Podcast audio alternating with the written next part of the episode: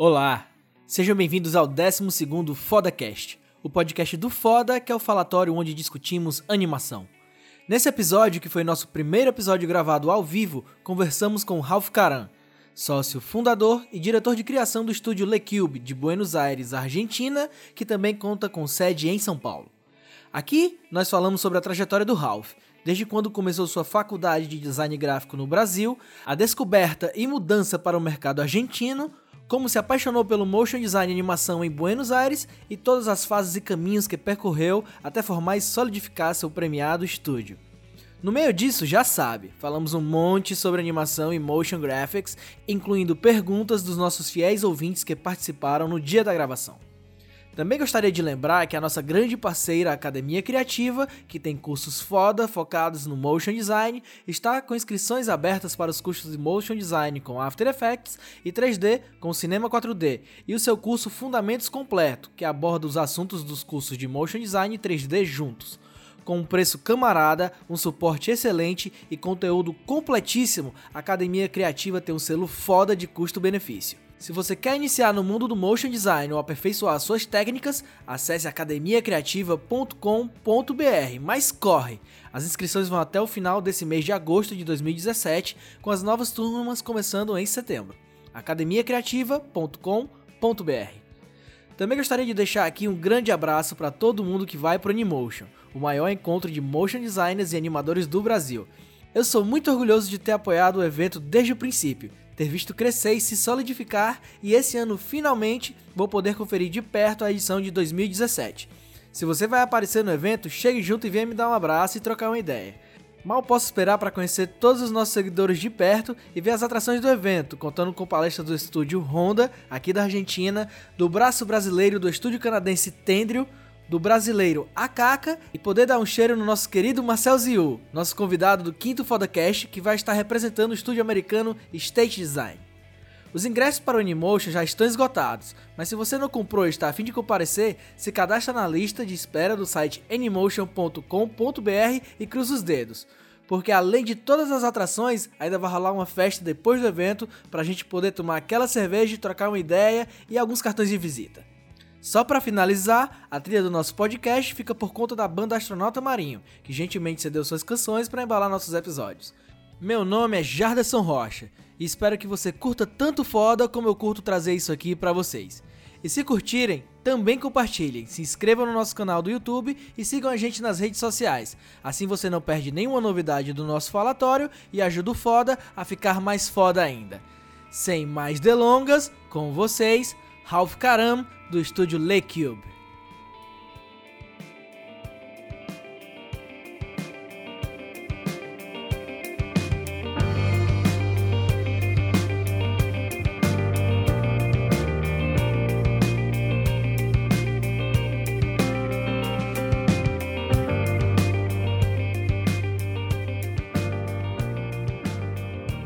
E pronto, é oficial. A gente tá ao vivo e esse é o primeiro episódio do FodaCast de 2017, também é o nosso primeiro episódio ao vivo, é, que está sendo gravado ao vivo. E o nosso convidado de hoje é o Ralph Caram, que é sócio fundador e diretor de criação do estúdio Le Cube, originalmente portenho, mas agora argentino e brasileiro também, né, no meio do caminho.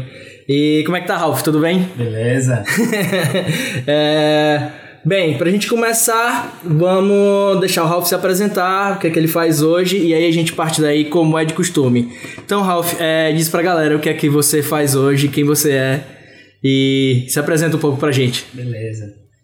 Então, foda tá aqui, massa, valeu pelo, pelo convite, que responsa tá ao vivo. É, como o Jader falou, eu sou diretor de criação do Lequil. Eu comecei o estúdio já faz alguns anos, uns a gente está no nosso quinto, diria o nosso quinto ano. É, eu estudei design gráfico, é aquela, aquela história típica, né? Tipo, sempre gostei de desenhar desde moleque. E sempre acho que mais ou menos eu brinquei disso e sempre soube que eu queria ir meio para esse caminho. Eu sempre tive uma, um gosto por gráfica, assim, sempre, sei lá, colecionava revistinha, todos esses bagulho que quando você é criança parece normal, mas depois quando isso meio que vira o teu o teu trabalho você se liga como como é um, você vai construindo o teu pacotinho de, de influência, de coisa que, Aham. que você gosta, né? Que vai construindo a tua, meio a tua personalidade, assim. Aqueles cavaleiros do Zodíaco, hora É. dá certo, né? Exatamente, é algo de figurinha e tal. Eu lembro que, tipo, outro dia eu tava lembrando disso, manja essas atividades escolares, assim, tipo, Olimpíadas escolares. Eu lembro que quando eu tinha, sei lá, acho que 11, 12 anos, eu fazia as estampas Ah, da- do time da minha...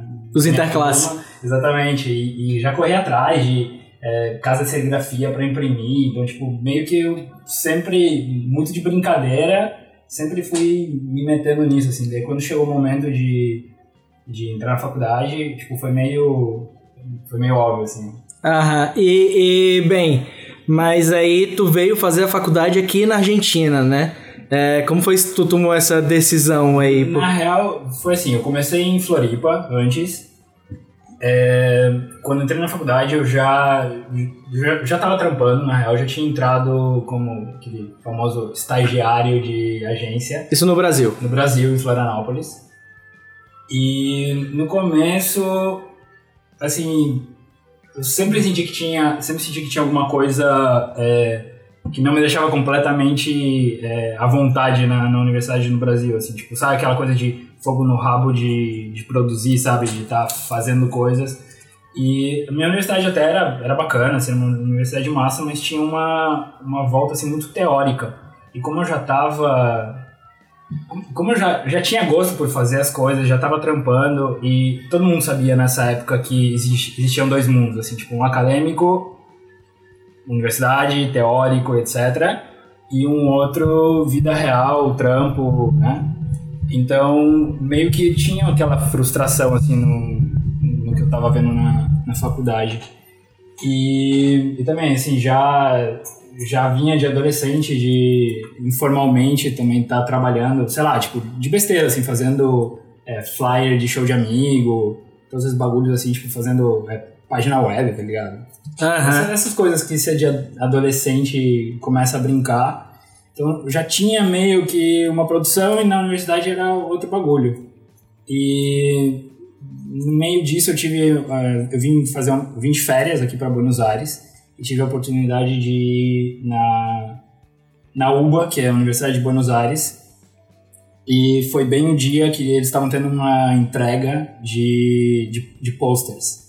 E foi, tipo, muito foda, assim. Eu olhei aquilo e buf, explodiu minha cabeça, assim. Aham. A minha universidade no Brasil era, era bem bonitinha, era, era pública, mas era toda, assim, boutiquezinha, pequenininha. Entravam, sei lá, acho que eram 20 por ano, pelo que eu lembro, ou 20 por semestre.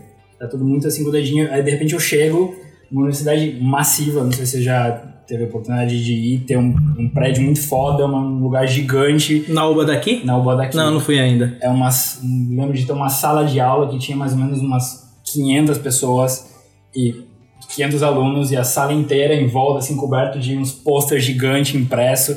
E eu tava vindo de uma mega frustração de um trabalho prático que eu tinha feito na minha universidade no Brasil, que era de fazer uma arte de um CD. E me deram uma bronca porque eu imprimi o CD. Eu montei o packzinho e a minha professora falou assim: Ah, você acha que só porque você imprimiu você vai ganhar uma nota melhor? Porque, sabe, não precisava nem, era Ah. conceitual o bagulho. E aí eu vejo aqueles posters de 2 por 2 impressos gigante, eu, caralho, muito foda, um nível, uma qualidade de assim de, de, de trabalho que eu nunca imaginaria ver isso é, aca- academicamente, né?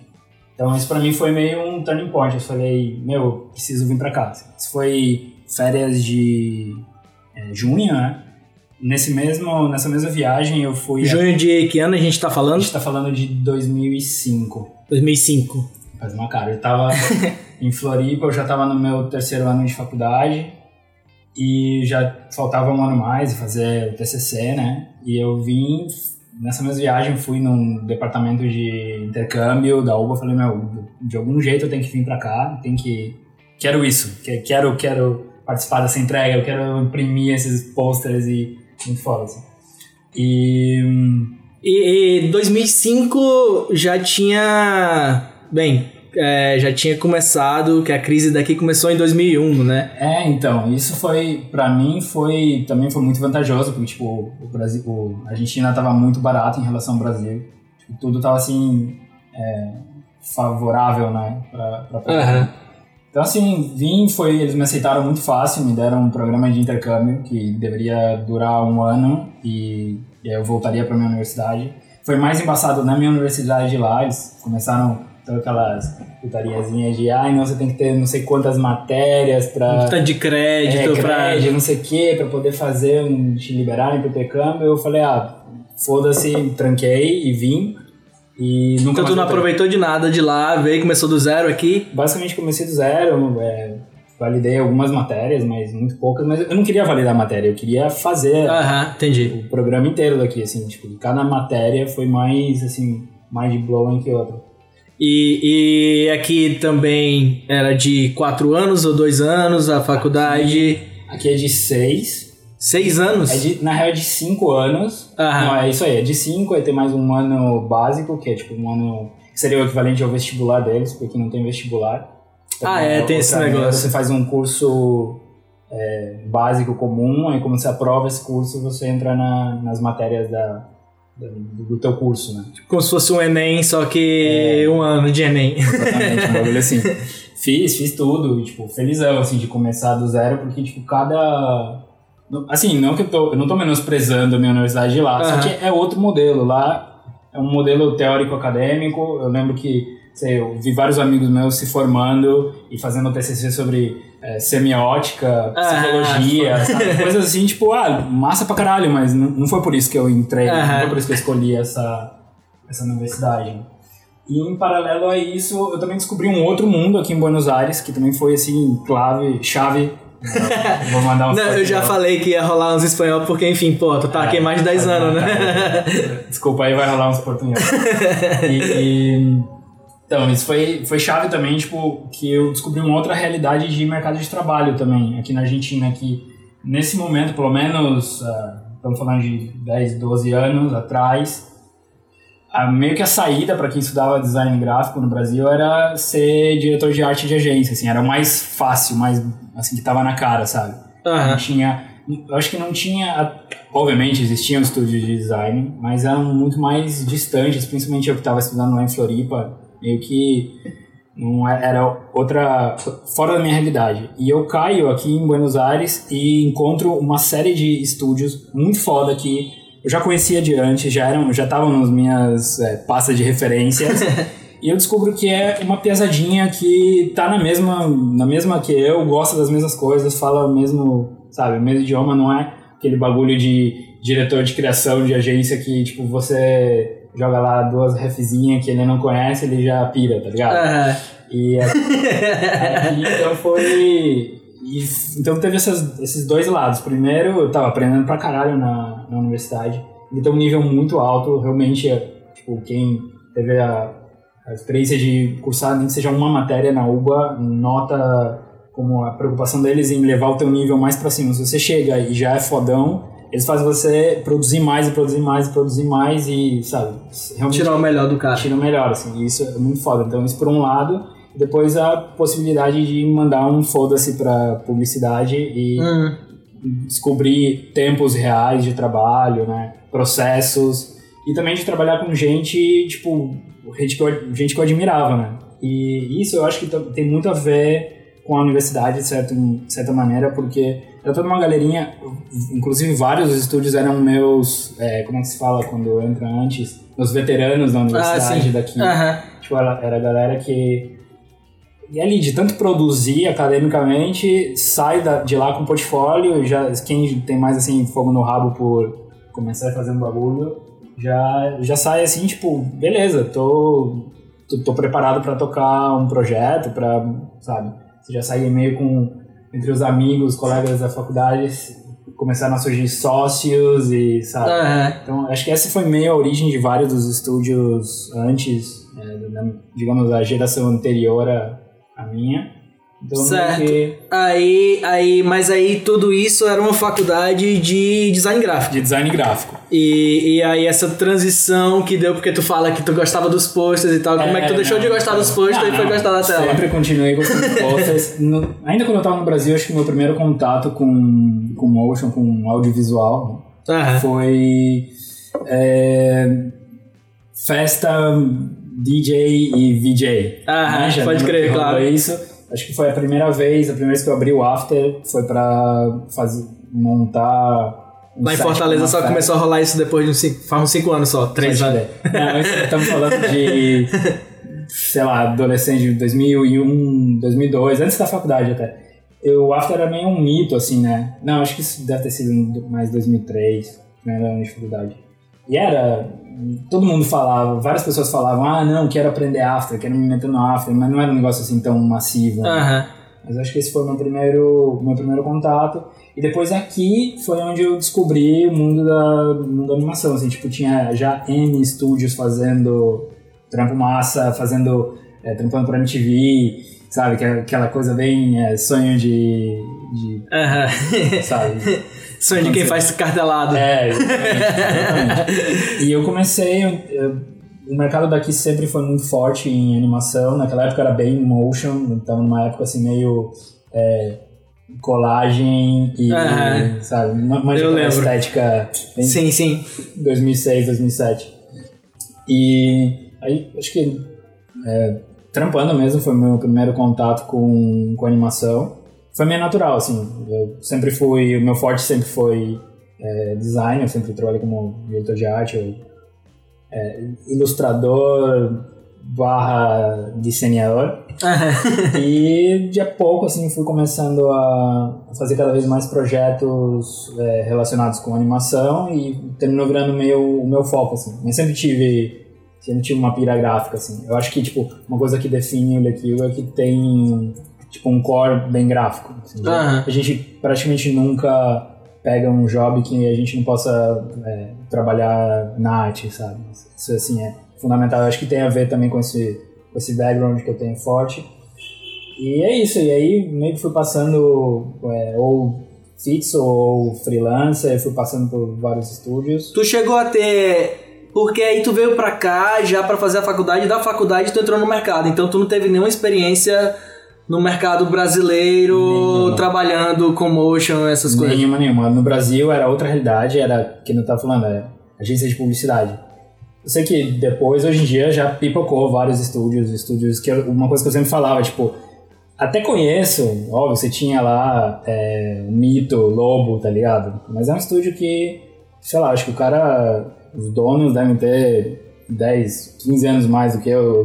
Eu lembro de ter visto um- uma palestra, uma entrevista que falavam que os caras trampavam com animação antes de existir o After. um- coisa, sabe? Era outra, outra realidade, assim. E aqui não, aqui era tipo gente que tava na mesma, sabe? Que conhecia as mesmas coisas, que curtia as mesmas coisas. Acho que esse foi o meu, meu choque cultural, assim, com o mercado daqui. E também tornou uma coisa muito mais acessível. Eu lembro, eu lembro que quando eu comecei a acompanhar Vimeo, essas coisas, eu acho que eu conheci primeiro coisa da Argentina do que coisa do Brasil em si. Total, total. Inclusive foi tipo a pira que quis me tra- que, que eu quis vir pra cá depois de ter ido pra Colômbia e tudo foi porque tipo eu já tinha essa mentalidade desde o começo De que eu vi aqui. que aqui era Em foda. Algum, algum momento aqui foi um polo forte, assim. Óbvio, nun- nunca teve aqui um estúdio grande, assim, tipo. É, lembro, na, na época eu tava começando o que, que existia? É, MK12, Stardust, Psyop, esses estúdios assim. Acho que se- aqui sempre foi um bagulho um pouco mais boutique, mais. E também era. Me surpreendia isso, era tudo pesadinha, sabe? Tipo, era. Os, os donos dos estúdios eram estudantes, era, sabe? gente que se juntava para fazer, fazer as coisas que tinha vontade de produzir.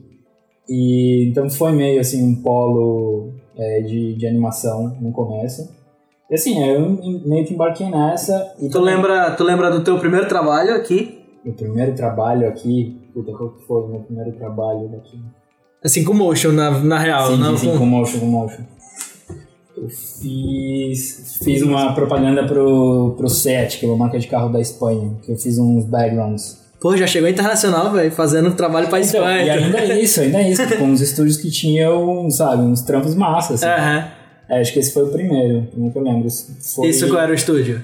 Isso era um estúdio chamado Bugman. Bugman? Não, não, Não sei se é- Acho que eu não conheço. Eles ainda existem, mas eles mudaram o foco, eles estão fazendo mais cinema. Os, os donos, eles viraram diretor de cinema e foram para outro caminho, assim.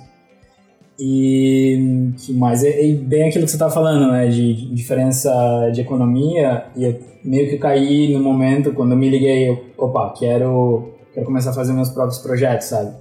Eu aproveitei muito esse, esse, esse, esse lance de ser brasileiro em, na Argentina ou argentino ou é, morar na Argentina e ser brasileiro.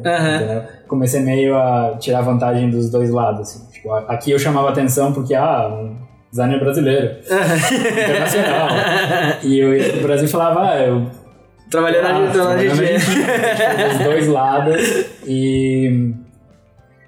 Assim, acho que eu, desde, desde a primeira vez que eu entrei no, em agência, mesmo quando eu tinha menos de 18 anos, meio que eu. Acho que eu sempre soube que eu queria terminar é, tendo um, um projeto meu, sabe? Tendo um, um estúdio, uma agência, sei lá, tipo, aquelas coisas que o cara pira quando tá começando, assim.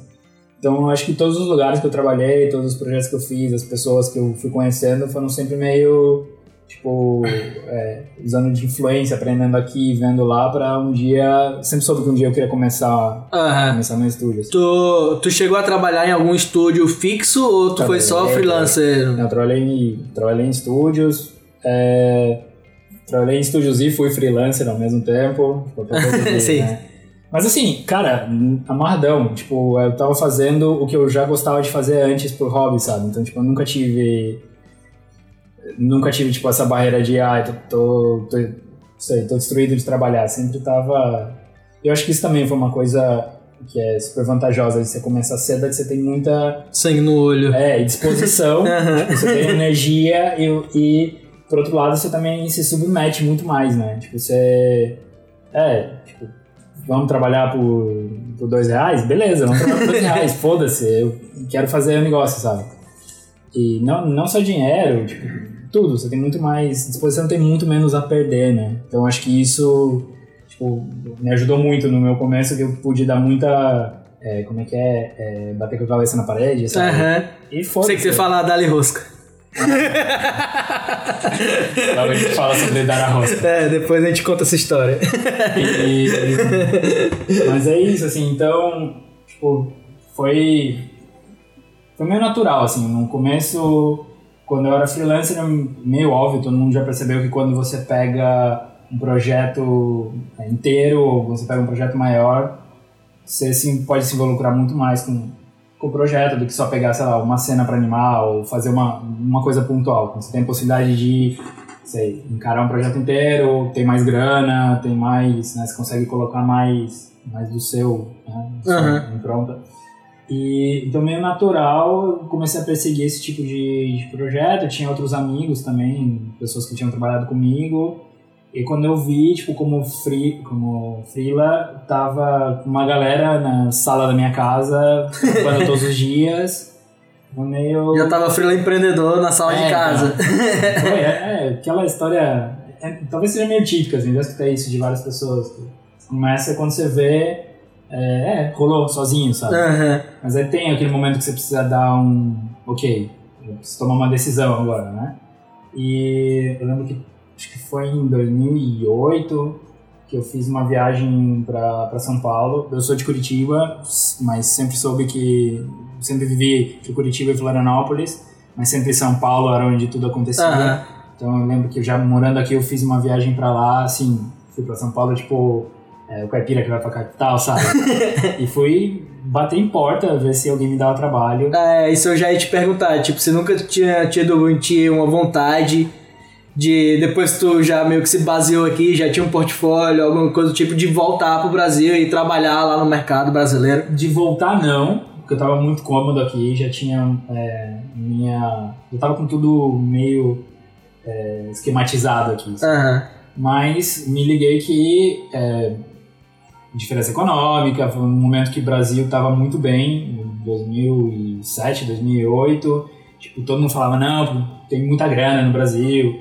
E tinha muita coisa rolando, e aqui eles estavam saindo de uma crise, então eu dei aquele estalo, né? Aquele kitim, kitim, né? Geninhos no olho.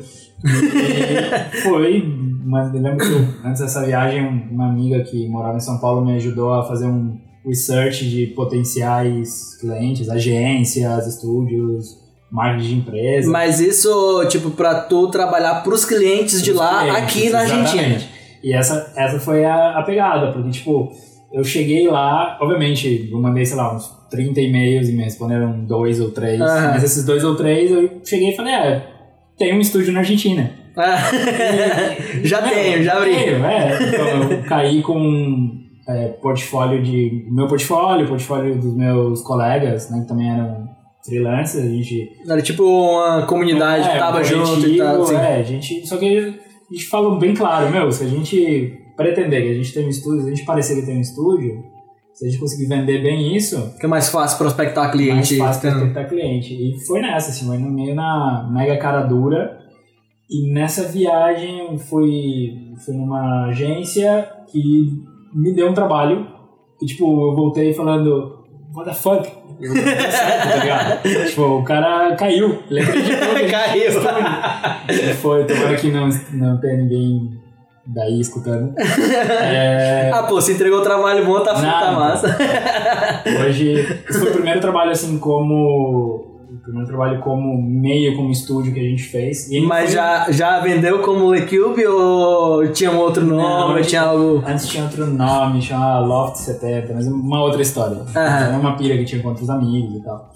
A gente tinha visto um documentário sobre Nova York nos anos 70, Aham. enfim. Era. Questão é que eu caí nessa, nessa agência, mostrei nosso portfólio, mostrei o Rio que a gente montou com um trabalho de todo mundo, muito, um negócio muito improvisado, e o cara botou fé na gente, e era, era uma campanha da Riachuelo, Aham. com o seu Jorge, Porra! filmado com o seu Jorge em croma, com um monte de gráfica e motion e 3Dzinho em volta dele. Ele dançando lá, cantando com um monte de, de coisa em volta. E chamaram a gente pra fazer esse monte de coisa em Aham. volta, tá ligado? Isso foi tipo. ah! E Aí Chegou um cliente grande já, né? de cara, trabalho assim, foi um trabalho pra Movie Art, era Oh. uma produtora. Pode falar pra. É, porque tá. Qual foi? Só pra falar mais pra. Desculpa aí, gente, é só pra gente tá, tá resolvendo o áudio aqui, mas tá de boa. Vai. Desculpa aí, você trabalha na Riachuelo. É, então, e aí caiu esse job pra gente nessa época. Eu tava, eu tava em house, num, eu não tava no estúdio, eu tava numa marca que tinham me convidado, que era, foi um cliente meu, uma marca de óculos aqui, a Infinite, que tinha me convidado pra montar um o departamento de design gráfico em house, falar, ah, vem estrutura, o que, que a gente precisa pra fazer isso aqui dentro. Eu aceitei, em paralelo eu aceitei isso e comecei o estúdio junto. Ah, saquei. Na- imaginando que não ia rolar, e no final rolou tudo. E, tipo, foi muito correra. A gente foi meio uma desesperação, assim, tipo, de pra entregar esse job de, assim, de madrugada. Mas rolou e foi, assim, o primeiro, o primeiro input de, ok, pode ser que isso dê certo, sabe? Pode ser que possa... é, realmente possa montar um estúdio. E, sei lá, tipo, eu ficava vendo, assim, o que que os estúdios... O que que os estúdios têm, assim, tipo... Porque tu já tinha passado por vários aí. É, então, o, o, o que, que eles têm? Eles têm uma página, ok. Posso fazer uma página. Eles têm um portfólio. Ah, posso fazer. Se precisar inventar trabalho, invento. Inven- Inventamos mil projetos. A gente fez mil MTVs fakes pra, pra botar no Rio, etc. Tipo, bem estudante de publicidade, né? Que É. você faz. E, e mostrar, sei lá, mostrar credibilidade. Eu lembro que muito, assim, muito fake. Tipo, a gente, eu tinha uma amiga que tinha um AP lindo em Porto Madeiro. E eu pedi a sala dela emprestada pra gente tirar umas fotos e fingir que era um estúdio. Aí, usaram seus computadores. Mas Porto Madeiro já tava assim ou era o antigo Porto Madeiro? Não, Porto Madeiro assim. Ah, pode crer. né, Então, agora pronto. Ela tinha um AP com uma puta vista pro Rio. Assim, tal. A gente montou uma cenografia muito, muito fake, tiramos umas fotos, botamos na página. Então rolou um monte de jovem, né? É, Pô, então, os caras. Cara, pra quem, naquela época, pra quem. Botei um endereço, um telefone, pra dar credibilidade, existe o bagulho. O endereço é minha casa, o telefone é minha casa. E, E tu morava quanto tempo de Porto Madeiro nessa época? Longe. e aí, meio natural. Aí chegou um momento que, pô, já não dá mais pra estar tá na sala de casa, né? Vamos, vamos atrás de um lugar. Ok, vamos, a gente precisa de um nome, a gente precisa de, sabe, coisas um pouquinho mais sérias. Eu comecei o estúdio, isso foi muito natural. Assim, eu não sei bem qual foi o começo do estúdio, porque foi muito é, mesclado com a minha. com eu sendo freelancer, né? Uhum. Foi tudo muito natural, assim. Mas para é, propósito de taxa, pagar taxa, sei lá, do governo, como é que, sei lá, ah, sempre... se registrou a empresa? Pra é, não, sempre foi me virando, algum amigo que tem empresa me empresta nota. Uhum. O meu irmão que estava no Brasil, que trabalha na agência também, sempre me deu uma, me deu uma ajuda tal, naquela época, que ele era produtor, então também estava meio na, na mesma pegada. E, ok, comecei o estúdio, os primeiros anos, isso foi em 2011, 2012. Começaram a vir os jobs massa, a gente muito assim de. na cara dura mesmo, indo, sabe? Tocar portas que. inocência, sabe? Talvez hoje você teria mais receio de ir, mas naquela época, tipo, não tem nada a perder mesmo, foda-se. E começou a rolar, começou a rolar, até que eu peguei um job massa, assim, tipo, um job sonhado de animação, que foi um fazer um rebranding de um canal gringo, do canal do Wall Street Journal. Ah, sim. Caralho! Mas isso já LeCube? Já LeCube. Com, digamos, a antiga formação do LeCube. O que aconteceu? Zero, zero experiência de todo mundo. Tipo, ninguém ensinou a gente como fazer um estúdio. Era tipo dois designers, dois animadores e a gente só sabe desenhar e animar mas não sabe como orçar um trabalho direito, não sabe como uhum. produzir. E, óbvio, peguei um job que era muito maior do que, eu, do que a gente podia fazer. Não era nem a capacidade criativa, era mais é, realmente organização, entrega, orcei mal pra caralho, necessitava muito mais do que, do, do que eu tinha pretendido. E entregamos o job bonitinho e tal, quebrei. Quebrei. Quebrou, Quebrei, quebrou de grana. Quebrei estúdio, não tenho mais conseguido, não tenho como pagar aluguel. A gente trabalhou Caralho. os últimos três meses nesse job sem cobrar nada, tá ligado? E aí eu, eu, nessa época. Nessa época era tudo muito mais informal, né? Tipo, os meus sócios, na verdade, eram. É, eram outros freelancers que eu me juntei. A gente nunca teve assim uma coisa, uma empresa sólida, nada assim consolidado. Tanto que a gente chegou nesse momento falando, meu, não, não tá rolando, vamos cada um pro seu caminho. E nisso eu, eu, voltei a trabalhar na minha casa, voltei a trabalhar sozinha. A gente já, nessa época a gente já tinha tido, já tinha passado por ter um estúdio, cheguei nesse projeto, cheguei a ter é, 10 empregados trabalhando durante o projeto. Foi assim, meio. Tudo, tudo freela, é, 10, frilo, 10 funcionários 10 fixos. funcionários. É, 10 funcionários fixos por 3 meses. Ah, saquei. Que, um contrato é, de 3 meses. Um contrato por job e que. Mas mesmo assim, né? Todo mês ali tendo que pagar salário, tá? no final é, indenizar a galera, todo o que corresponderia para uma empresa, né?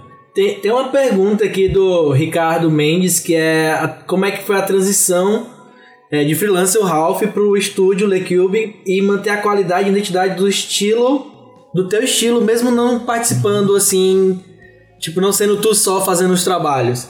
É, existe, existe tipo uma guideline que tu passava pra galera, como eu acho que ele tá perguntando algo sobre mais como direção de manter uhum. a tua visão, tendo tanta gente trabalhando para ti. Se isso foi bem que eu entendi, Ricardo. Ok. Bom, isso já é, já seria mais a realidade de hoje. A verdade é que quando eu comecei o estúdio meio que era é, faz tudo, né? Uhum. Meio que né, fazia, desenhar todos os jobs. Eu tinha um outro sócio que era mais animador. E, mas hoje em dia, acho que assim, primeiro é que rola meio um, uma seleção. Geralmente, quem entra no, no Lequil tem um perfil é, tem um perfil que, que, tem a ver com o estúdio, assim, tem a ver com o core. Ou seja, eu escolho gente que eu gosto do que faz e que eu gostaria de fazer o que eles fazem, sabe? Obrigado, chefe. gente é exigente pra caralho. Então isso já é um primeiro crivo, né? Já é um primeiro, tipo, filtro, assim, de estar tá alinhado. E depois, ah, ser bem... É, a gente trabalha basicamente com publicidade, então não dá pra, também para ser autoral, você precisa ser mais bem versátil. É uma coisa que eu gosto, é uma coisa que eu também sinto que é parte de mim desde o começo, eu nunca consegui é, me casar com nenhum estilo, mesmo quando... Essa, entendo bem isso. Se você vê mais, assim, meu portfólio das antigas tinha, sei lá, de tudo, tá ligado? Eu queria brincar, não digo que tudo era bom, obviamente, tipo, mas eu tinha vontade de meio flertar com várias estéticas, vários estilos, e eu continuo mantendo isso no estúdio, tipo, eu acho bacana não, não se fechar, óbvio, tem tendências, e óbvio que meio que você vai passando por modas, agora tá rolando, tipo, é, cell animation 2D, a rodo, Aham. e, mas eu não quero assim, tipo, dizer que ah, a gente tá fechado numa estética, numa técnica. Então acho que é, é bacana você conseguir é, transitar por várias estéticas, mas mesmo assim, sei lá, mantendo é, o que eu tava falando no começo, assim, tipo, a gente sempre faz questão de trabalhar na arte de todos os, os jobs que a gente pega. Então, mesmo que venha, sei, venha uma campanha que já tem um guideline de, de arte, é, já tá, tipo? Fechado. fechado, a gente sempre dá aquela apertada pra sabe, Trazer mais para o Equipe. trazer mais pro Lequil e tal. E eu acho que assim, desse jeito a gente vai como, mantendo uma coerência. É, Não, não diria que eu passo um guide pra, pra galera, é uma coisa assim meio é, orgânica, a gente vai tipo construindo construindo junto, mas obviamente tem algum filtro de, de critério ali de eu acho que meio que depois de uns três jogos comigo, todo mundo já meio percebe o que, que eu gosto, o que não gosta e já na- naturalmente termina indo. Tô no segundo, então. É. Você, vai os meus Não, não, acabei de começar o terceiro. Verdade. Coisa que, assim, a curto prazo eu acho massa, ok, legal. Só que a, a, a la larga, se diz isso? Não. Ah, o longo A prazo. longo prazo, é, eu acho que isso, termina sendo meio patriarcal. Eu, eu gostaria de, num futuro, ter um estúdio onde não tudo depende, sabe? Tipo, depende da minha é, barrada de linha Crivo. do meu crivo, sabe? Ter mais pessoas que possam aportar coisas que eu não faria, mas que, tipo, estariam alinhadas ou seriam. é, que poderiam conviver. Eu acho que isso seria, tipo, um. Não sei, seria uma evolução, assim, pro estúdio, né? Tipo, é um, seria um, acho que um próximo passo a gente ter mais pessoas que possam somar visões. Obviamente, todo mundo, a gente tem uma equipe que todo mundo aporta o seu, mas meio que no final eu termino fazendo esse filtro de alguma maneira e é, é, é legal, é divertido, mas tipo, tem algumas coisas que eu já sei que sei que eu tenho mais facilidade que outras, então tipo, não sei, eu não quero terminar que o nosso portfólio sempre seja igual, sabe? É sempre, Aham. assim uma, uma busca. Assim, É. você, vai, você vai ver, eu tenho mu- muita dificuldade com sei, eu, eu não gosto de GIF, detesto GIF, detesto Sério? animação. trava, é, não, travado eu gosto, eu não gosto de coisa limitada. Eu É. sempre termino. Porque tem as cores do Photoshop. Eu lembro quando eu cheguei aqui que eu tive que botar o GIF Gun e tal pra gente tentar fazer aqueles GIF. É foda fazer Exatamente. GIF, velho. Eu tenho muita raiva quando chega no Photoshop e as cores não saem do jeito que é pra fazer, Não, porque só- sai gigante. Sou muito contra o freak com paleta de cor, etc. e, tipo, sempre com Ou é, a gente tava fazendo um job agora que. O da Nike, né? Que veio. Uhum. A gente trabalhou com um ilustrador que tem um traço bem sujo. A gente vai subir esse job logo, se vocês veem. Tem um traço assim bem. É meio toscão, sabe? E eu tive muita dificuldade com. é legal pra caralho. Acho massa, mas tipo. Ah, Eu vejo uma linha. Porque, tipo, uma linha que sai pra fora, um- uma, uma pintura que sai pra fora da linha e começa a ficar nervoso. Ai, mas é a estética do cara, mas. Ah! mas enfim. E eu acho que meio nessa que termina tudo ficando meio, meio homogêneo. Aham, é, o, o Ricardo acabou de meio que pulando aqui o nosso guide, a nossa timeline. a gente acabou falando do futuro já, dos tempos É. atuais, mas aí a gente tava na época que a Lecube quebrou primeiro e depois Ah, voltou então. todo mundo pra tua casa. Então vamos Não, retomar. todo mundo não. Eu, eu me separei dessa, dessa galera. Foi, tipo, foi uns meses muito, tipo, é, densos. E, mas como eu sempre meio que fui o, o centralizador da, do projeto, assim, tipo, meio que eu que juntei todo mundo na minha casa, então todo mundo se separou, mas eu falei, meu, eu quero continuar, eu não quero, eu não quero desistir, sabe? E foi, foi importante esse ano ter voltado para trás, fazer as coisas com um pouco mais de consciência. O meu primeiro assim, insight foi que sozinho eu não ia conseguir e que uhum. eu não ia conseguir fazer tudo, porque nessa primeira época, tipo, eu vendia, eu é, desenhava, animava, é, é, fazia produção, fazia as entregas, cobrava, tá ligado? Pagava a galera. Obviamente, eu tinha é, meus, é, galera que trabalhava comigo, mas, tipo, não tinha é, halls, não tinha, como se diz, é, cargos, assim, específicos. Ah, sim. Eu me liguei, não, eu preciso de gente para dividir é, expertise, preciso de gente para dividir Alguém que seja melhor em outras partes que é, tu não exatamente. é, pra tu não precisar fazer tudo só. Exatamente, poder ter E não foco. fazer as coisas direito e focar no que tu faz direito. Exatamente. E aí eu acho que foi hum, depois desse período que foi o que a gente começou, o que realmente é o estúdio hoje, né? E já foi tudo um pouquinho mais consciente. Obviamente ainda tinha muita é, empirismo, muita inocência no meio, mas já com um pouquinho mais de, ok, vamos fazer as coisas direito, vamos cuidar para não, não acontecer de novo, de quando você, finalmente, você pega aquele trampo sonhado e você não consegue dar conta, sabe? Uhum. E aí foi quando começou, bom, aí foi essencial, é, os meus dois sócios, né, o, o, Gustavo, que é o meu irmão, que hoje toca o estúdio em São Paulo, que ele também estava tava se formando em relações públicas, vinha de trabalhar em agência, ele já me ajudava com fazendo um pouco de produção dos jobs, já me ajudava com é, parte mais burocrática, a gente, a gente abriu a empresa no Brasil juntos e tal, mas ele ainda não era uma coisa oficial, assim, ele me dava uma mão. Eu falei, ele estava se formando nessa época, a gente, ele estava fazendo um intercâmbio antes de se formar na Austrália no, no ano que eu meu famigerado ano de quebra. eu encontrei um jeito, vendi tudo e foda-se, fui pra, fui pra Austrália, fiquei um mês com ele, e aí foi quando a gente, meu, botei na parede assim, meu, vamos fazer esse negócio, vamos, vamos fazer dar certo.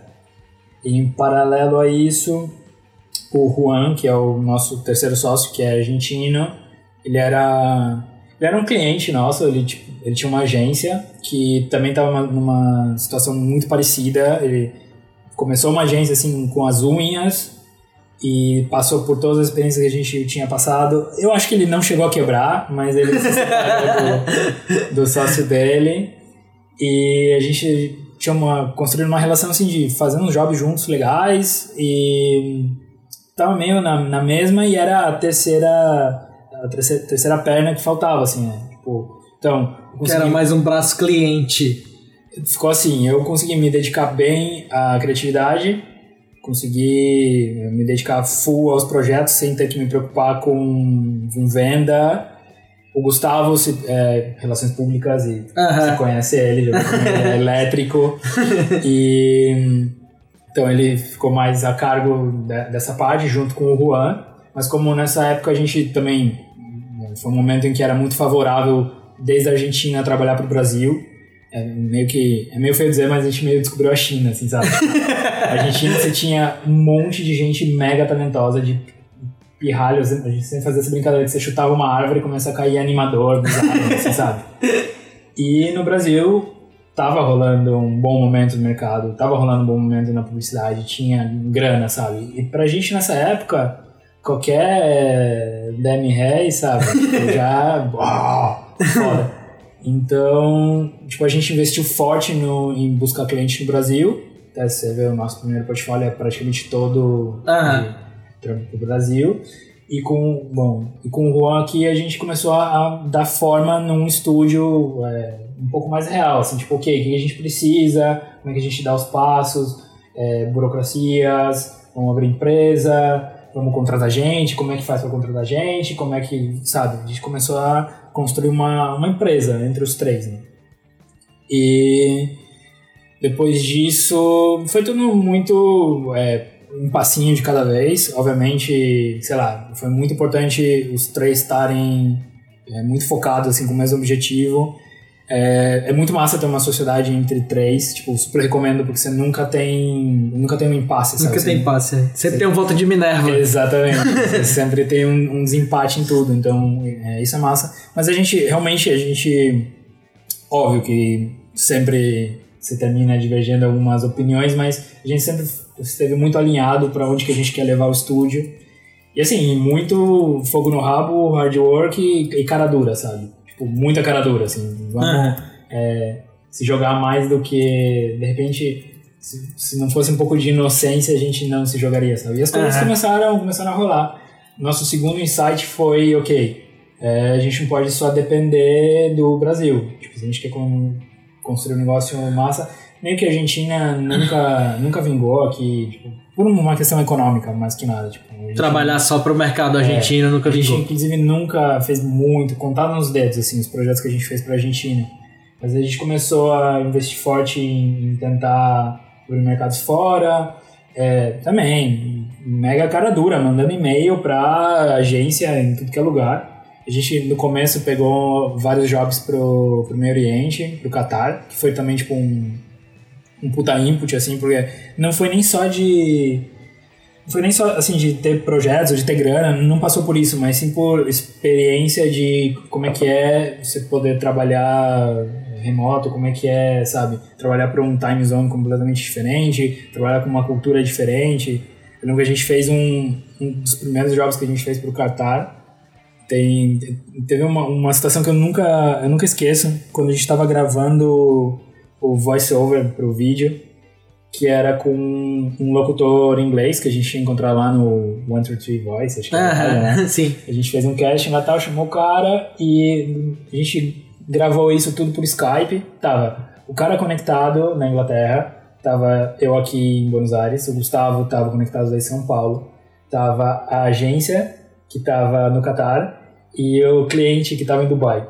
Todo mundo conectado no Skype, tá ligado? Tipo, caralho, Que modernidade. que modernidade. tipo, esse foi muito assim também. é, ok, dá, dá, não, Dá não pra tem rolar, barreira, dá pra sim. rolar, É. dá pra rolar.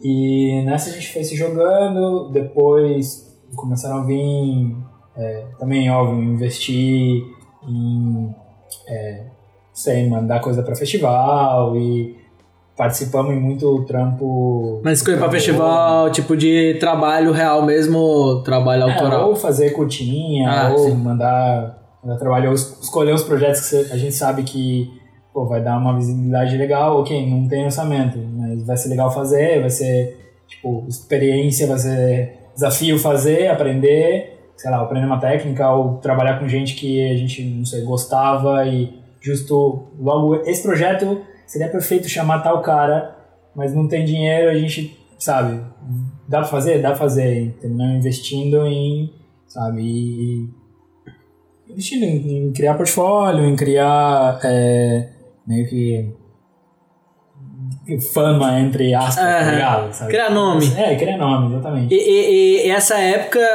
vocês já estavam aqui no. Porque vocês. Que a gente tá num prédio aqui, vocês estavam em outra sala desse mesmo prédio, né? A gente, Era, já era essa época? esse seria o. Aqui onde a gente tá agora é o Lequive número 1, 2, tá na minha casa, o Lequive número 6. Lequio número 6. Sim, Então a gente já passou por 3. É, eu comecei num lugar muito bonitinho, pequenininho, a gente dividia com uma galeria de arte, que foi bem legal.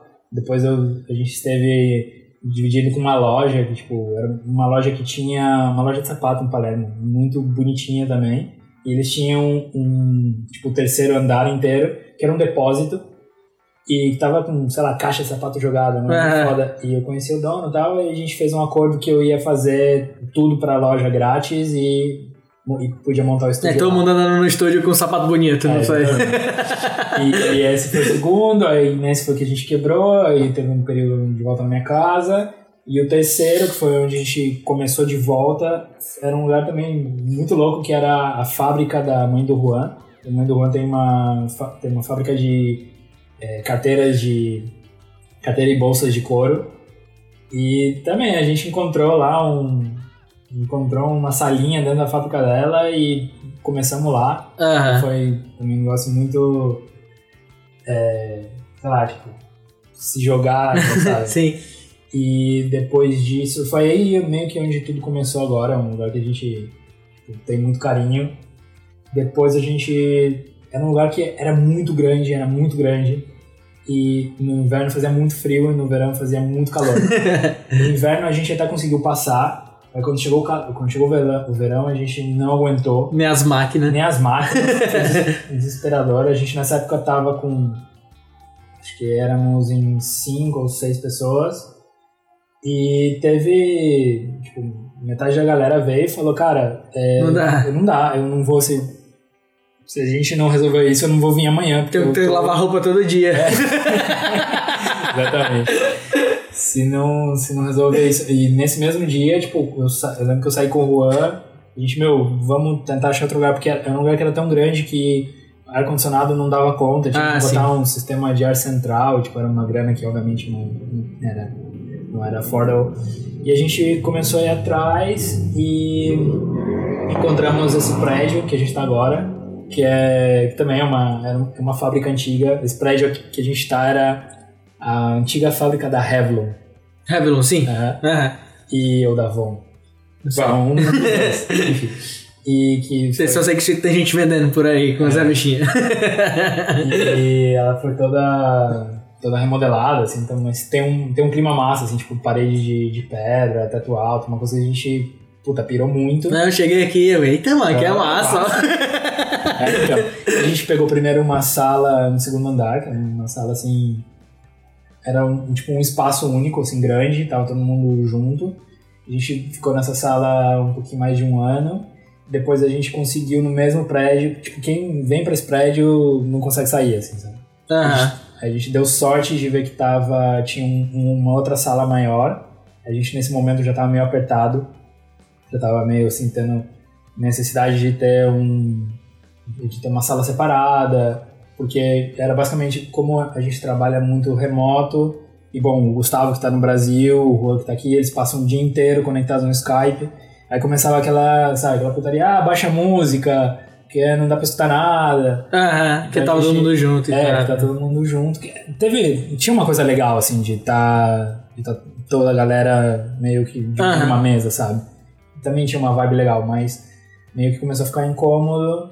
É, existia uma geladeirinha que, coitada do cara que sentava do lado da geladeirinha, cada vez que abria, vinha aquele cheirão de, de Tupperware vencido, tá Sim. ligado? Aí a gente, porra, precisamos de um lugar onde tenha uma cozinha, sei lá. E aí a gente teve a oportunidade de se mudar no mesmo prédio, é onde a gente está hoje. E já teve momentos em que ficou, que ficou pequeno, é, você viu ali, no, ali em cima, a galera tá, às vezes tá um pouquinho apertada. Aham. Mas acho que ainda tem. A gente ainda consegue ficar aqui um tempo. Assim, eu, eu gostaria de, pelo menos, não, não me mudar daqui durante um tempo. É, porque a gente trabalha muito com freelancer aqui, né? Vem os freelancers aqui, aí vez ou outra, por isso que ele tá falando que tá apertado. E vez ou outra aperta, porque vem os freelancers de fora, mas tá de boa ainda. É, aproveitando, tem uma pergunta justamente do José Marcos aqui, que pergunta quantas pessoas são hoje. Então a gente vai incluir só full, é, full time, porque freelancer. Ok. Ah, me ajuda a contar, cara, mas acho que a gente tá em. contando uns 15? 10, hum, acho que uns 18. É, 18 por aí. contar o Juan, por aí. Aí tem, tem alguns freelancers que são freelancers, mas. Estão sempre aí. Oito meses que vão meio pulando de job em job. Mas acho que a gente tá mais ou menos nessa média, entre 15 e 20. A gente teve alguns momentos de, de, de ter, de ter mais gente. A gente, pelo job da, da DirecTV, que a gente teve, teve uma equipe maior. Teve um momento que fixo a gente estava em 25. E, mas assim, é sempre mais ou menos essa média. Assim. Aham. E, e, bem, a gente falou aí como é que a gente chegou aqui nesse lugar que a gente tá hoje. Mas quando eu conheci a Lecube foi naquele rio que tem aquele. do cara que corre pra pegar o trem. Pode crer, acho que E, e pouco antes, pouco antes não, foi ano passado que eu lembro até que eu tava. Tava falando com esse cara que eu trabalhava no Canadá e a gente parou um dia praticamente pra falar do job do Senna. Porque a gente olhou. Porra, meu irmão, tipo, eu gosto muito do trabalho desses caras, mas olha isso aqui, tipo. Pô, que massa. Caralho, e teve, tipo. Deu pra ver que teve um salto, assim, inclusive quando vocês lançaram o, o segundo Rio. Aham. Não o segundo, mas o segundo que eu tive acesso. É, ok. Então teve esse, esse salto assim de qualidade na Lecube que, crer. Isso que quando foi assim- que aconteceu esse salto assim, que é que tu, gente- tu vê de um, um divisor de águas. Aham. meio que vendo o nosso portfólio assim a gente sempre é, com o Juan com o Gustavo a gente sempre parou para analisar muito o que a gente está fazendo que portas a gente vai bater né E já faz alguns anos que a gente percebeu que é legal você procurar uns trabalhos que tenham um pouco mais de, como dizer, mais alma, assim, mais deep, Aham. sabe? Porque senão a gente tem uma tendência pela, meio pela estética, é muito pop, é muito coloridinho, tem uma pegada mais infantil, comercial. Mas faz uns anos que a gente é, descobriu um mercado muito legal para trabalhar que é de ONG. Então a gente, o primeiro que a gente fez em 2013, a gente fez um projeto para a FEMAMA, que é uma ONG de sobre câncer de mama, que também parceria com uma agência que tinha um briefing, tinha zero orçamento e, pô, é um projeto que dá para fazer uma coisa legal. Depois a gente teve o do Greenpeace. Então a gente meio que sempre, todo ano, a gente meio que dava uma, uma cavada num projeto, tipo, um projeto especial que a gente vai fazer. E a gente já sabe que provavelmente não vai ter grana, Ah, provavelmente é, pelo fato de não ter grana você consegue compensar ele podendo ou estar mais livre ou tendo um melhor timing sabe? Você então a, a gente a gente foi meio nesse é, nesse processo foi quando a gente caiu nesse job do Senna assim que foi também um dia que a gente recebeu esse briefing primeiro que porra Senna você sabe todo mundo Um dos maiores heróis do é, Brasil todo mundo que tá escutando sabe o que, que o Senna representa. É, é engraçado que aqui na Argentina todo mundo. Primeira coisa que quando vê um brasileiro pergunta é Pelé ou Maradona? A gente vai fazer essa pergunta no final, viu? Não vai escapar, não. Não, é que não é, cara. É que tá- tá- essa pergunta tá errada. Eles não entendem, porque, na real, o que representa o Maradona pra gente não é o Pelé, é muito mais o Senna. Aham. É o, sabe? É aquele cara que tem um, Aham. um peso, assim. Então, tipo, isso pra, pra começar. Segundo, veio um roteiro, porra, roteiro foda, ou não era nem um roteiro ainda, era tipo um storyline, assim, uma ideia que dava pra fazer uma coisa muito massa, e deram é, muita liberdade, liberdade pra gente, né? E foi um momento em que a gente já vinha de ter feito esses dois trabalhos anteriores, tanto do FEMAMA como do Greenpeace, que a gente já tinha se ligado que, ok, esse perfil de projeto te dá, dá exposição, porra, vamos, vamos botar as pilhas, como dizem aqui, Aham. vamos, vamos, vamos investir, vamos fazer um, um job massa. E foi uma puta parceria com, com a agência, com a Thompson, do Brasil, que também foi um, foi um pouco atípico, porque a gente foi favorável, de certo modo, pra gente, porque a gente começou o job e eles tiveram uma transição de dire- diretor de arte, então o job ficou muito tempo sem o diretor de arte na agência. Então isso meio que abriu uma porta pra gente Ah, pra meter o Sabe. pé aí, né? não só Fazer o que queria. não só meter o pé, mas também ter um tempo pra explorar muito, pra provar, pra, sabe, fazer concept e não gostar e não ter compromisso de, sabe, Fazer mandar pra de ninguém, fazer outro todo de novo até começar a chegar um negócio que tava todo mundo convencido, sabe? Que não é que eu tô falando mal de trabalhar com diretor de arte, nem aí, mas tipo, sim. termina sendo um processo um pouco mais solto quando é, é tudo mais interno. como fazer, como fazer um projeto pessoal? É, exatamente. No final, esse- ne- nessa etapa foi meio como fazer um projeto pessoal. E isso foi, não, foi também foi essencial, assim. E que mais? Depois disso, bom, a gente bem nessa época foi meio, OK, é, tá meio óbvio, a gente já pela pela sequência de proje- projetos que a gente tem feito, a gente tem feito muita animação tradicional, a gente se ligou que tava com uma puta equipe de animação tradicional, Aham. foi foi assim, gente que a gente foi é, conhecendo por, por jobs, meio filtrando. Ok, estamos com uma equipe muito foda, vamos fazer uma coisa que a gente consegue é, explorar, Tirar o melhor tirar dela. o melhor, o melhor potencial, sabe? E então foi meio um projeto assim, ok, vamos, vamos todo mundo. E, e foi massa, porque foi um projeto difícil, foram tecnicamente difíceis pra caralho. É, a gente nunca tinha feito nada assim com essa estética semi-realista, né? Tipo, de, a gente vinha fa- fazer, sei lá, tipo, é, bonequinho, engraçadinho, de repente era lá, sabe? É, roupa arrugada no Sim, vento, né? Sabe? um Alta peso, velocidade. né? Aham. Isso por um lado, e depois também, tipo, carga emocional foda no job, tipo, é, chorei várias vezes vendo os vídeos, tá ligado? Fazendo research, vendo Ah, pode crer, os original pra os crer. originais. E tipo, porra, era um jogo que Ah, tinha, é, é. Eu lembro de ter chorado uma vez na corrida quando ele ganhou. É, quando então. era pivetão e tal. É, pois é, tinha, deu tudo isso, assim.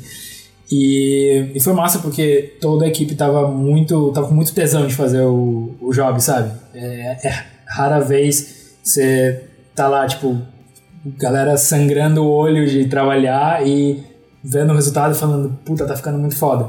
Então, tipo, isso também foi, assim, essencial.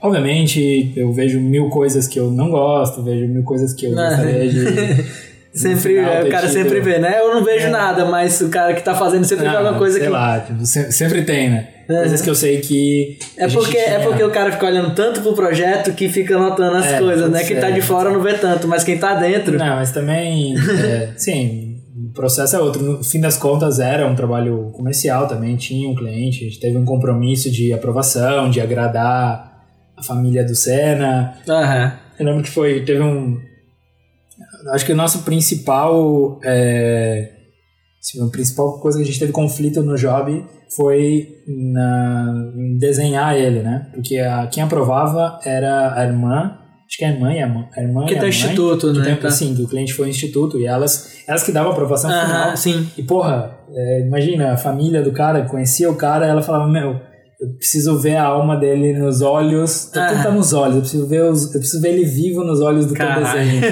ah, caralho! Tanto que no final a gente tem uma cena só rapidinho em que a gente vê o rosto dele. Uhum. Esse foi meio um mega desafio, né? Como não não fazer uma caricatura, porque o que eu não queria era uma caricatura dele, né? Tipo, um, é um sei, uma imagem muito emblemática. Eu não queria fazer ceninha também, né? Era uma uhum. coisa mais um pouco mais densa, assim. E além do que não era. Era um filme sobre o cara, né? Não é sobre, sei lá, tipo, Fórmula 1 ou sobre carro, sabe? Uhum. Isso também, assim, tipo, teve muita. muita então, então esse aí tu diria que foi o divisor de águas? O... Esse job foi, assim, foi um projeto que a gente fez. Foi, foi um divisor de água, tanto dentro do estúdio, porque a gente aprendeu muito de processo, a gente azeitou muito no nosso, no nosso processo para poder é, chegar nesse resultado filtrou muito a equipe também. Gente que não aguentou. Ok, não aguentei, eu, tipo, renúncio. Deu, deu PT. Deu PT. e também foi, de certa maneira. Virou referência pra vídeo de corrida que a gente viu um dia desse. uns, uns brothers que moram na Espanha me escreveram, pô, vi o, vi o jogo do Senna, vi o vídeo do Senna na TV, tava na academia, vi o vídeo do Senna na TV. Eu, nossa, que bizarro, na TV agora um ano depois, tá ligado? e não, teve aí uma. Quando eu cheguei, eu pensava que era uma sequência. Caralho, eles fizeram a sequência do jovem, pô. Ah, massa, cara. A gente terminou definindo a estética da nova, nova estética da Fórmula, Fórmula sim, 1. Sim, sim. Fazer, fazer a campanha da Fórmula 1 do ano que vem. Não, o que eu sei é que os caras que fizeram esse, esse vídeo, eles, eles notaram, tipo, que não é fácil o bagulho. Tem um bagulho ali denso por trás. Isso, e também foi uma aposta, tipo, foi um job que a gente. Foi praticamente um projeto pessoal, quanto a, quanto a grana, quanto a, a dedicação que a gente colocou, quanto ao espaço que a gente teve. Foi um projeto assim, foi encarado como se fosse um projeto pessoal mesmo. E foi uma, uma aposta alta, a gente poderia ter se dado muito mal, poderia ter tipo, uhum. tido é, quebra número 2, mas por sorte teve teve uma resposta massa, assim. Tipo, tudo bem, é, ele, ele tem alguns. É, ele tem alguns elementos que fazem ser fácil. O Senna, o fato de ser o Senna de Ah, não, pô, mas, mas eu lembro de ter, quando eu tava, justamente eu tava falando aí do, do dia que eu passei falando, caralho, meu irmão, como é que esses bichos pintaram essa porra dessa textura? Todo frame fazendo essa merda, eu não acredito que eles tiveram esse trabalho, não, velho. Talvez por inocência. Provavelmente existe um jeito mais fácil de fazer, mas esse foi o jeito que a gente ah, mas ficou conseguiu chegar num, num, melhor resultado, um resultado assim que você consiga sentir. Não sei, eu acho que o, o principal que eu queria é que tivesse algo de humanidade, sabe? Porque, não tem alma, né? Exatamente. Não dá pra notar, tem uma alma, né? Porque você olha, não sei, a gente fez, obviamente, viu mil referências de vídeo de Fórmula 1 e a maioria é. Acho que é o mais lógico, você vai fazer um filme de, com carro, você vai fazer em 3D, né? Tipo, é o, é o caminho mais. Aham, você vai ter que mexer ele em vários ângulos. Pois é, em vários ângulos, carro é um negócio duro, cartesiano. Mas, de novo, não é, não é sobre carro, não é sobre Fórmula 1, é sobre o cara. Então é por isso que a gente teve essa decisão de fazer um negócio mais é, com traço mesmo, sabe? Gestual. Tanto que os primeiros concepts eles foram feitos à mão, é, papel, lápis, e depois o, o, tipo, a, o desafio foi reproduzir isso em Photoshop, né? Aham. Aí, tipo, é, a gente teve que fazer lá umas brushzinhas e tal pra tentar chegar no negócio. Mas foi, foi um trabalho da porra, mas foi um resultado legal. Eu meio que já. Eu tô cansado de olhar pra ele. quero tomar uma. Não, mas não se canse não, férias. porque a gente vai falar dele a fundo no- na parte beleza. 2. A gente vai abrir tudo, então, pra quem acompanha a gente sabe que na parte 2 a gente abre o projeto e o Senna vai ser um deles. Massa. E, bem, a gente tá aqui com uma hora já, Uhum. então, bem, dá pra continuar um pouquinho. Eu acho que tá aqui com cervejinha, então dá pra continuar um pouquinho. E só pra continuar, é, bem, a gente falou de vídeo de águas e tem a Lecube hoje, né? É uma coisa que, por exemplo, quando eu, quando eu vi lá no meu Facebook, Ralph Carante adicionou, não sei o que, eu, quem é Ralph Carante, cara? Quando eu fui ver diretor de criação do Lecube, caralho, diretor de criação do Lecube, vou chamar ele por foda. Aí chamei por foda e tal, e aí quando eu cheguei, falei com o Ralph, Ralph, ah, beleza, não sei o que, eu, ei, mal, tô indo pra Argentina. Aí empurrei meu portfólio, ele, ei, massa, tem um projeto pra ti. E aí, desde que eu cheguei aqui, que fiz, cheguei pra fazer esse freela, já tá com quase três meses. E aí, fiquei pra trabalhar e eu não vi nenhum trabalho mais ou menos aqui, meia boca, tipo... tá- É, é tipo um- uma, uma corrente de trabalhos legais um atrás do outro. Então, como é que tu vê o estúdio hoje é, com, esse, com esse, essa fase tão legal que tá acontecendo no estúdio? Primeiro que, obviamente, não foi sempre assim. A gente fez muita bucha, muita coisa Sim, que claro. não vai estar publicada nunca. A gente tava com, com o Juan outro dia lembrando do... Meu, você lembra a quantidade de coisa que a gente fez no primeiro ano? As coisas que, se eu te mostrar, você vai... vai rir e chorar ao mesmo tempo. E, mas também foi assim, foi uma coisa consciente de é, qual o perfil de projeto, entender qual que é o nosso, nosso perfil, saber que portas bater, que tipo de projeto a gente é, lança, como fazer o, o PR desses projetos. E foi tudo assim, tipo, tentando chegar nesse momento em que, ok, a gente não precisa mais fazer bucha, a gente pode já selecionar projetos ou meio que é, fazer o que a gente sabe que a gente vai conseguir fazer legal ou que vai ser um desafio, né? E isso tá massa, que a gente tá bem como você falou, num momento em que todos os jobs tão, que estão entrando são legais. É um negócio meio embaçado, porque a gente sempre. Uma coisa assim que a gente nunca falou não. Isso é meio uma realidade. Tipo, meio que a gente no começo teve essa visão de vamos aceitar tudo porque tudo soma. Se já seja ou- é, ou grana, ou experiência, ou relacionamento, sabe? É conhecer alguém, ou, sabe? Tudo soma. Não dizer não, mas a gente sempre teve uma quantidade alta de projeto meh, meia boca e Aham. um projeto legal. Sempre foi a média. E de repente a gente começou a ter cada vez mais projetos legais, o que também é muito foda de, de manter, né? Porque, tipo, a gente é uma equipe. Não é uma equipe gigante. Então também é difícil de manter, é, tipo, um standard alto, tendo três jobs, assim, tipo, intensos. E a gente continua trabalhando muito com publicidade, que quem trabalha sabe como é que são os deadlines, como é que são as refações, como é que é o, como é que funciona o jogo, né? Então, tipo, esse é, hoje é o principal desafio, assim, tipo, de conseguir manter o nível em todos os jobs, de não tomar decisões, sabe, tipo, de que possam, de repente, terminar mudando o core do estúdio, é, tipo, sei lá, tem uma expressão que a gente fala em espanhol que é papa frita, né? Batata frita, fazer batata frita, que é tipo, é, ou fábrica de linguiça, acho que se diz em português, sabe? Fazer pastel? fazer pastel, que é aquele negócio de. É, vamos começar. Esse, esse tipo de projeto dá dinheiro. Mas, porra, a gente vai ter que explorar a galera, gente vai ter que, sabe, fazer um negócio feio, ter que trabalhar num negócio tosco. Tipo, a gente tá muito, muito cuidado de não mudar, não perder o foco, o mesmo foco que a gente tinha quando começou. E, e esse, o principal desafio é, tipo, como crescer de uma maneira consciente, né? Tipo, não, não, não cometer cagadas de tipo, ah, ok, a gente tá com uma demanda para 50 pessoas e, ah, vamos, vamos se mudar, vamos? e com coisa assim, sempre um passo direitinho.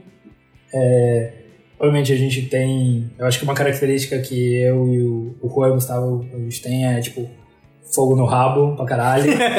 e, e tem uma palavra que é- tem gente que meio pejorativo às vezes, mas eu não acho errado que é ambição. Tipo, Aham. Tem muita gente que é, acha que ambição é. Ah, não, tá, tá. Tem uma coisa errada com ambição, mas eu acho Na que é- medida certa. é, é legal você ter ambição. É, obviamente pés no chão, mas tipo, sabe, a gente, a gente quer mais, a gente quer, a gente quer crescer. Agora a gente, se bem a gente já tem essa experiência de ter o escritório em dois lugares, mas o, o Brasil é um escritório pequenininho, é mais de produção. Aqui na Argentina a gente tem a base e tá ficando cada vez mais claro pra gente que tipo, o nosso próximo salto é, tem que ser em outro continente. Bem a gente tem representantes em outros lugares, na Europa, nos Estados Unidos, mas não é a mesma coisa que ter um estúdio lá. E até também uma coisa que a gente nos últimos jobs, um pouco por isso que o- a gente estava falando de ter mais, mais projetos que a nossa equipe consegue bancar, a gente começou a chamar muito mais gente de fora também, tipo de fora da Argentina, de fora do Brasil. E isso começou a abrir uma possibilidade de o que a gente pode trabalhar com gente de a gente pode encontrar talento no Behance, no Vimeo Uhum. e vamos vamos trampar com. Se, se o job dá, se a, se a grana dá, se o tempo dá, pô, bora. Então acho que vai ser um salto. acho que o próximo salto seria a gente montar uma empresa, montar um estúdio fora. Estamos aí vendo onde que é o lugar ideal. Não sei, mas me manda. É, não é. Seria bom. Eu, toda hora. Vambora. Ah, bem, com isso eu já respondo a tua pergunta, Lamek, que. Lamek perguntou aqui, a pergunta que todo mundo quer fazer e ninguém tem coragem. Pra qual e-mail a gente manda o portfólio? É, A gente vê. eu já botei teu portfólio aqui, mano.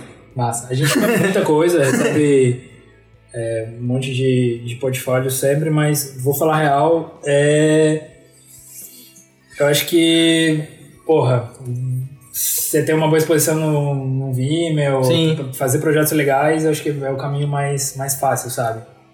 A É, gente inevitavelmente vai, vai ver, tipo, a gente é meio rato de Vimeo aqui, todo dia tá mirando coisa, tá mirando. mirando. coisa. Mas quem quiser mandar, a gente tem um e-mail que é o jobs.liquib.tv.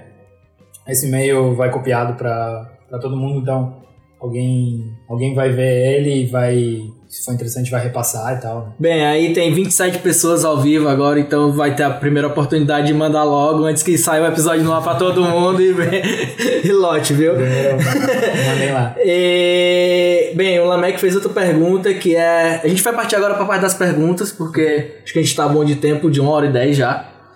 E aí a gente encerra. Pô, falei pra caralho. Não, mas é isso mesmo. Tá massa, foi massa. Gostei, chefe. Pô, É, bem, o Lamek tá pergun- perguntando como é que é definido criativamente o job. Vocês recebem um roteiro, desenvolve tudo, recebe algo da agência e cria algo em cima. sim, geralmente, assim, diria um 99% dos casos, a agência vem com vem com uma ideia, né? Eles que geralmente desenvolvem a campanha ou o que seja. Só que os muito difícil vir um roteiro que funcione pra gente, né? Porque ou acontece que vem um roteiro que tá você nota claramente que ele tá feito pra pra- pra live action, ou é um roteiro que alguém que tenta, só que não é. Ou seja, tem, você tem. é, como é que se chama quem escreve em agência em português? É, copyright, é redator. Redator. Você tem redatores excelentes, só que, tipo, tem muita, muita coisa de linguagem, de animação, que dificilmente é a expertise deles, né? Então, dificilmente eles vão saber é, fazer um roteiro com escrevendo, sei lá, transições, ou Aham. usando os melhores recursos de animação. Então, a gente sempre, praticamente todas as vezes, a gente dá um tapa no- nos roteiros, né? Assim, é, referência é sempre importante, sempre a maioria dos jobs sempre vem com referente, uma referência que termina de setar o mood, né? Tipo, é um jeito de você conversar com o cliente também antes do saber mais ou menos qual que é ou mostrar para ele opções, sabe? Então também Aham. sempre tem esse processo muito melhor quando os jobs vêm com referências nossas mesmo. Isso tipo é uma coisa que tá acontecendo cada vez mais que é é massa tipo você receber uns briefings que tem lá no PDF é, são todos trabalhos nossos. Isso, pô, Mas aí, mas aí é, é, agora eu que faço a pergunta. Quando manda um trabalho de vocês como referência? Vocês não se sentem, pô, a gente vai fazer isso de novo? É porque eu acho que sempre tem alguma coisa, né? Cada job é. Não que seja algo ruim, mas tô dizendo, Ah. tipo, desse negócio de sempre a gente tá querendo sempre fazer algo novo, Isso né? sim, mas a gente nunca vai. A gente nunca vai se copiar. Aham. Isso não, a gente não, não, não é uma coisa que é. que é parte do nosso core, é tipo. zona de conforto, sabe? Mas, é, não sei, eu acho que é muito melhor quando alguém entende o que você faz, sabe? Eu acho que essa é a parte bacana de receber referência própria. Ok, é alguém que é, sabe o, o, o teu potencial, sabe qual é, sabe, o mundo que você maneja e termina tendo como um, um, um processo muito mais fluido, sabe? Do que ficar, tipo, alguém... tipo, Buscando algo que outro já puxando- fez. exatamente, puxando outra coisa, sabe? É verdade, tem um ponto que você falou de. é, seria foda chegar alguém com. Agora, sei lá, umas referências de. Não sei, VR, que é um negócio que a gente nunca fez e quer fazer. E, pô, seria legal pra caralho fazer um projeto assim. Mas não é todo dia que vai vir um projeto É. design. Então, tipo, no, no meio da. No meio do dia a dia, isso é bacana. Bem, outra pergunta aqui é do Breno Santilli. É, agora, qual estilo de animação você prefere e qual o menos desejado? Porra. Tipo, o que já deu e o que tu tem vontade de fazer um. O que eu não gosto, assim, tipo, que a gente fez alguns projetos que eu detesto, é 2D tentando ser realista, tipo, personagem caricatura em 2D, que Tipo, com shade, bem trabalhado. é, ou com muito, sabe, é, querendo ter timing realista, sabe, fazer uma Ah. caminhada que é quase uma rotoscopia. Sim. Isso dificilmente fica bom e eu acho. não curto. É, quero explorar mais mix media. Não, não é que eu esteja é, cansado de 2D, tipo, essa tá bem no, no nosso core agora, mas gostaria de colocar tudo que a gente aprendeu em fazer na animação tradicional é, em outras técnicas, já seja, sei lá, em, em 3D ou pixelation, stop motion, sabe? Uhum. tenho muita vontade de que, que eu falei agora, tenho muita vontade de fazer alguma coisa em, com VR, que eu acho que, tipo, uma das coisas quanto à estética que eu, assim, tipo, particularmente gosto muito é, sei lá, construir climas, detalhezinhos de, sabe, tipo, de ambiente. Eu acho que, tipo, VR é... Ah, sim, É porque a experiência toda você tá dentro. Sens- sensorial, sabe? Eu acho que Aham. é um- é, seria a palavra, assim. Então quero muito experimentar por esse lado. Acho que é, é isso que perguntaram, né? Sim, sim. Respondeu? Né, Respondeu, acho que sim. Acho que... É, e por último, acho que tem mais uma última pergunta, que é a do Ulisses. Qual o melhor cliente? O do prazo, da grana ou da liberdade criativa? Cara, isso nu- nunca, nunca vai existir os três, né? né, ele falou, tipo, não pode escolher os três. Não pode escolher os três. ah, eu acho que assim, sempre. Geralmente a gente escolhe entre três, três fatores. Porque o job ou ele tem grana, ou ele tem é, liberdade, ou, ou vai. Melhor que liberdade, ele vai representar alguma coisa. Vai te dar portfólio, falando assim, tipo, direto ao, ao assunto. Ou ele tem grana, ou ele tem portfólio, ou é pra construir relacionamento. Acho que essa- esses são os três pilares, assim. Às vezes os dois estão juntos. Nunca vão, nunca, nunca, nunca É, vão vir os três juntos. Aham. Isso é, nunca aconteceu. Mas, se você consegue ter pelo menos dois, esse é o nosso filtro hoje. Se gente-. Ok, vamos combinar as coisas. Tem ou grana, ou é, Liberdade. liberdade, ou é, é pra um brother, alguém que você sabe que vale a pena, ou uma agência que faz coisas muito foda, mas nesse projeto, sabe, você vai cavando. Mas eu não saberia dizer, porque, ok, sendo. Acho que essa pergunta seria interessante que se tivesse o Juan e o Gustavo, que provavelmente É, cada um. Cara, eu pensei, visão. quando, quando o Gustavo foi embora, eu, caralho, por que, que eu não marquei com todo mundo, né? Seria, Foi-. Mas o Gustavo não deixa ninguém falar, não. Desculpa, Gustavo, se estiver ouvindo, não me demite, não, cara. É, Meu, você devia fazer. ter um papo com ele depois, porque ele tem muito de um outro lado do estúdio que, que eu não tô tão concentrado, que eu acho que ele pode dar várias dicas assim, massa. Não, não, mas tá massa. é, E- mas acho que isso, eu não, não conseguiria escolher um dos, um dos três. bem, então eu vou seguir para as duas últimas perguntas. É, como é que tu vê a Lecube em, tipo, cinco anos, o futuro pra Lecube? Cinco anos.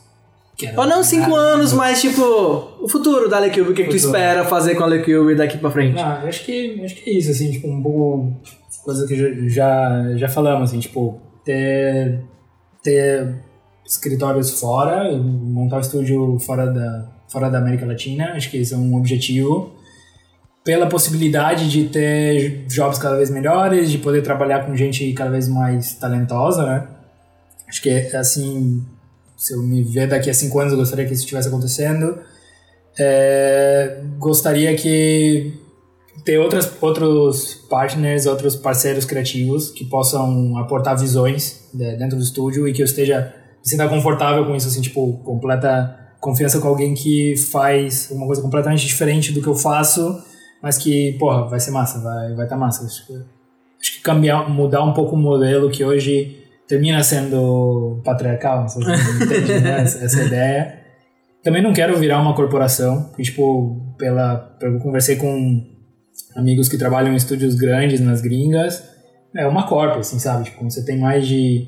Uma fábrica. É, uma, termina sendo uma fábrica, assim, você tem coisas bem de firma, sabe? Ou, sei lá, 80 empregados, sabe? 200, ou, sei lá, D1000 que tem sei, 3 mil empregados. É, né? Não sei se, se chegar aí, eu gostaria de não perder essência, não virar, tipo, assim Jason nem ia poder fazer um podcast, né?